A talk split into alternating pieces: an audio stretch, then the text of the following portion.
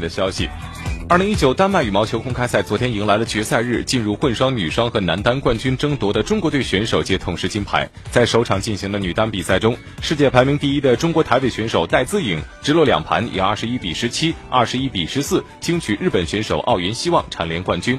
第二场混双比赛，中国队的黄鸭组合王一律、黄东萍对阵印度尼西亚组合乔丹、奥克塔维亚尼。这是一场令现场观众窒息的对抗。第一局，黄雅组合以十八比二十一率先错失了先手。第二局，黄雅组合调整战术，耐心调动对手，以二十一比十八扳回一局。在关键的决胜局，他们开局主动失误过多，一度以七比十四落后，随后打出一波十一比零的猛烈反攻，可惜最后没有咬住比分，最终以十九比二十一遗憾的告负。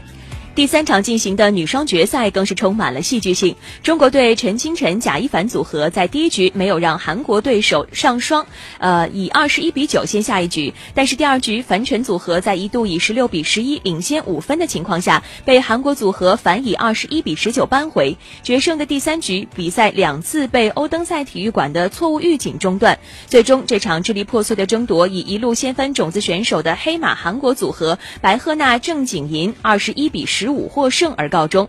随后进行的男双决赛在两队的印尼组合之间展开，分别是吉迪恩苏卡穆约以及阿山塞蒂亚万之间进行。前者以二十一比十四和二十一比十三轻松揽金。压轴的男单冠军争夺战当中，中国队选手陈龙遭遇现世界排名第一的日本选手桃田贤斗。